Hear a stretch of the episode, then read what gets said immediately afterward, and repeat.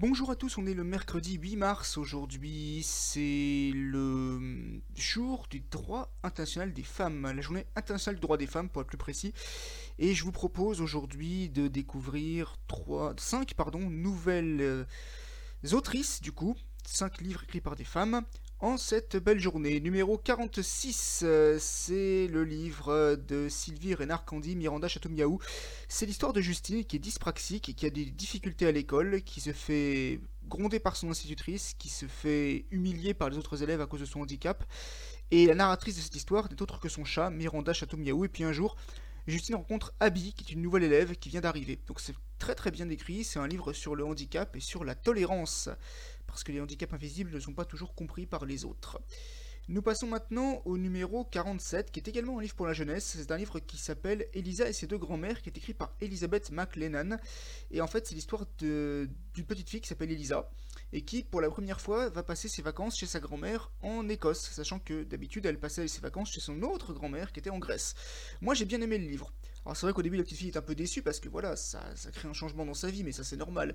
Ça n'en fait pas pour autant une petite fille gâtée pourrie, bien au contraire. Déjà quand on voit la couverture du livre, on a du mal à penser qu'elle est, est en colère. Elle peut être un peu déçue, encore une fois, mais la colère n'est pas vraiment son émotion principale.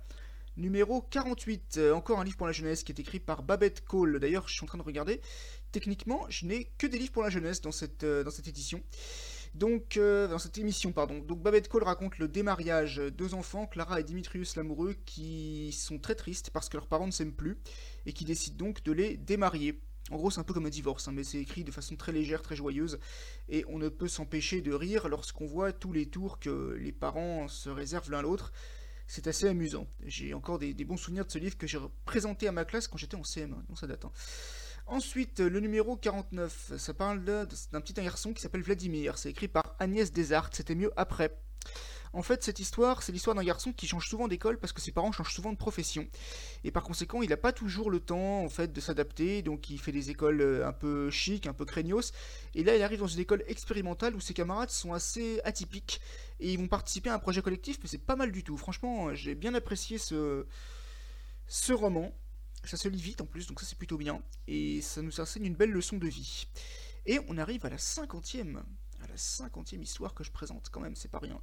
C'est écrit par Jacqueline Wilson, ça s'appelle À la semaine prochaine. C'est encore une histoire de divorce.